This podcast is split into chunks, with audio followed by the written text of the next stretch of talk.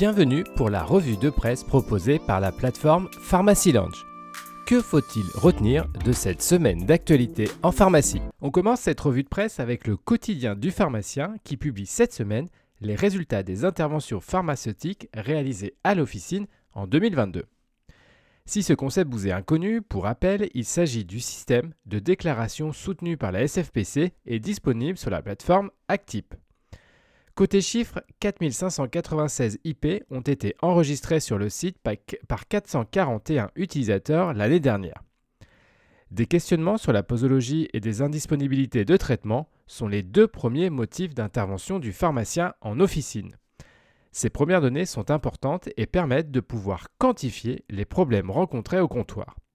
Reste maintenant à développer encore plus cette pratique déclarative et peut-être aussi trouver un financement pérenne.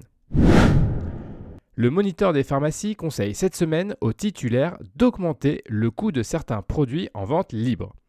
Dans l'article Inflation, les pharmaciens ont intérêt à augmenter leur prix, nous apprenons ainsi, grâce au conseil d'un expert Consumer Us, comment cibler les clients en fonction de leur profil d'achat. La stratégie que le pharmacien doit adopter repose sur une fine alchimie prenant en compte à la fois une stratégie de prix cassé pour attirer les chercheurs de bonnes affaires et une approche premium afin de séduire les acheteurs prêts à mettre le prix. Les médicaments utilisés chez l'enfant constituent une source importante d'événements indésirables potentiellement graves.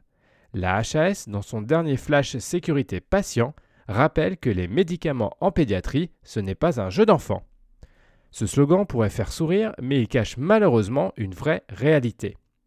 L'immense majorité des enfants sont exposés à la prise de médicaments et des cas d'événements graves sont rapportés. Les causes sont multiples allant de l'erreur de prescription, de dilution ou de conversion d'unités d'administration.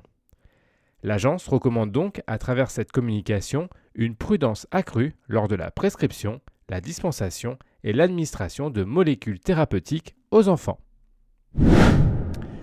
STX-721 et STX-241, ces deux noms de médicaments en cours d'expérimentation ne vous disent probablement rien, et pourtant, ces deux molécules, développées par l'American Scorpion Therapeutics, ont rejoint cette semaine le portefeuille du laboratoire Pierre Fabre. L'enjeu de cet achat pour la firme pharmaceutique est de se positionner sur le marché de l'oncologie pulmonaire en commercialisant ses principes actifs au potentiel important.